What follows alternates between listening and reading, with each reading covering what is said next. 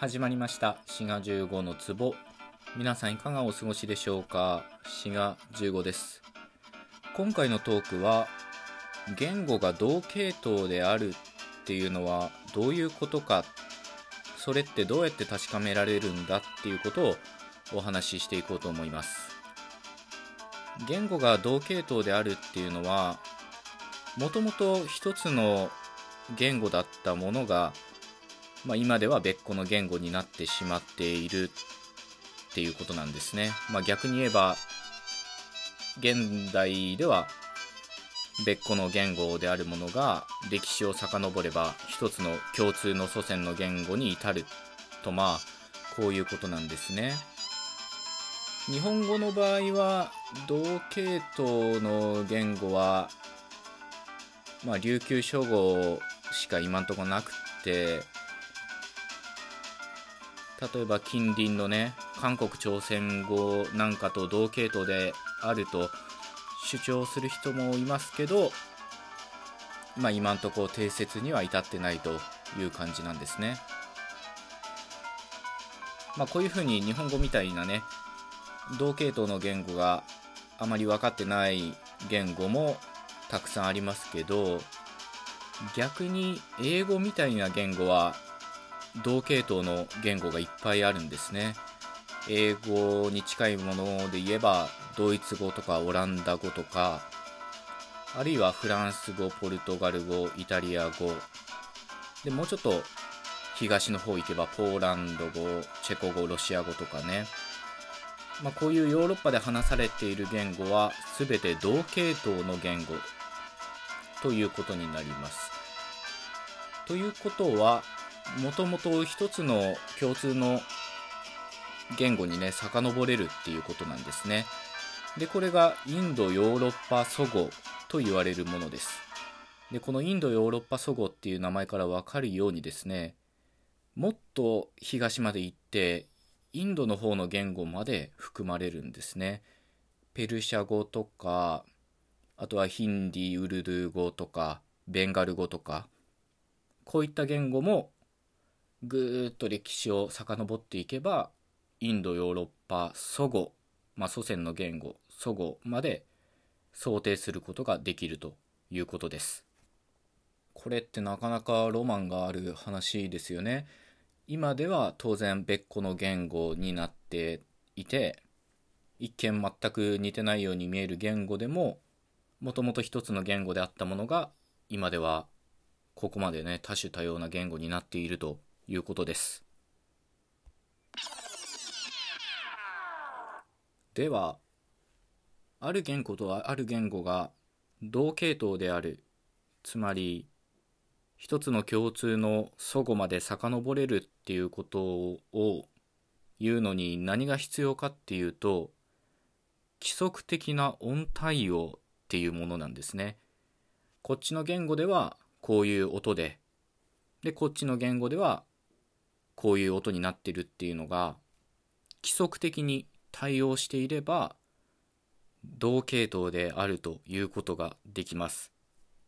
これは大事なのはね音が対応しているっていうことで必ずしも2つの音が似ていなきゃいけないっていうわけではないんですね。まあ、似てる場合もあるんですけどもし言語と言語の間で規則的な音対応があればどっちかの言語でそういった音の変化があったということなんですね。で、今回のトークのサムネイルがそういうことを表しているんですけど、えっとね、記号というか略語の説明をしとくとですね、PIE っていうのはプロトインドヨーロピアンなので、これはインドヨーロッパ祖語という、まあ、親玉ですね。祖先の言語の音です。で、PGMC ってなってるのはプロトジャーマニックなので、まあ、ゲルマン祖語というもので、英語やドイツ語を含む言語のグループの祖語ということになります。だからまあ祖先の言語って言ってもいくつか段階があるっていうことですね。英語っていうのがインドヨーロッパ祖語からいきなり派生したわけではなくてインドヨーロッパ祖語からまずゲルマン祖語っていうのに分かれてその後英語や、まあ、ドイツ語とかね、まあ、段階を踏んで派生していったということです。でこのサムネイルの画像が表しているのはインドヨーロッパ祖語でブードゥーグっていうような、まあ、専門的には優勢破裂音っていうんですけど、まあ、濁音みたいな音ですね。でこれがゲルマン祖語ではプートゥークに変化したと。あるいはインドヨーロッパ祖語でプートゥークっていう、まあ、静音みたいな音ですね。無声の破裂音がゲルマン祖語ではフーフーフーっていう摩擦音に変わったと考えられています。でもう一個変化があってブードゥーグっていうちょっとこれ発音難しいんですけどこれは有声有機破裂音って言って気流の乱れみたいなのが伴う破裂音なんですけどこれが気流の乱れを伴わないブードゥーグっていう発音にゲルマン祖語ではなったっていうふうに、まあ、こういう3つの音の変化があったと考えられています。でこういう音の変化の法則を発見したのがグリム兄弟の兄の方なんですね。でこちら関連トークがありましてシャープ359でグリム兄弟とペディキュアっていうトークがあるのでそちらも合わせて聞いていただけたらと思います。こういう風な変化がゲルマン祖語であったので例えば英語の to っていう t で書くような音が他の言語では do っていう d で書くような音に対応する場合がございます。はっていう単語は tooth ですよね。ただデンタルっていうのも歯のっていう意味ですけどこれは語源としては一緒なんですけどゲルマン祖語ではトゥースっていう t の音に変わっちゃって他の言語ではデンタルみたいに d の音で残っているということなんですね。だからデンタルの方はまあ借用であるということになります。あるいはそのシャープ359のトークの方でお話ししたのはまあ、フットっていう足っていう単語とペディキュアっていう単語はもともと語源が一緒なんですけど今言ったようにゲルマン系の言語ではプっていう破裂音はフっていう摩擦音に変わっているので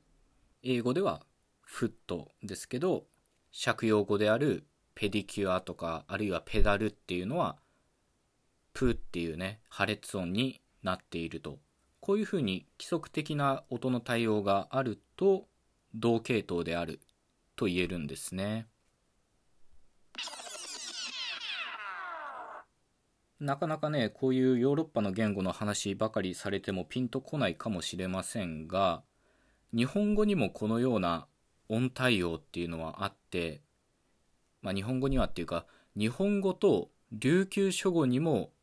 同じような音対応があるんですね。現代日本語のハヒフヘホの H の音が琉球語の奄美大島方言ではパピプペポに対応しています。まあ、これは北琉球の言語なんですけど例えば花っていうのはパナだし昼っていうのはピル星っていうのはプシっていうふうに、まあ、母音もちょっと変わっているものもありますけど現代日本語の H の音が規則的に北琉球の奄美大島方言では P の音に変わってるんですね。で、これはまさにグリムの法則と一緒で、本土の方の日本語の方は、パピプペポっていう破裂音が、ファフィフフェフォっていう唇を使う摩擦音になって、まあ、現代ではさらにハヒフヘホっていう唇を使わない摩擦音に変わってしまったんですね。このような音対応があるので日本語と琉球書語っていうのは同系統であると証明されています。というわけで今回のトークは、まあ、広く言えばね比較言語学という学問のお話でございました。最後まで聞いてくださってありがとうございました。お相手は志賀15でした。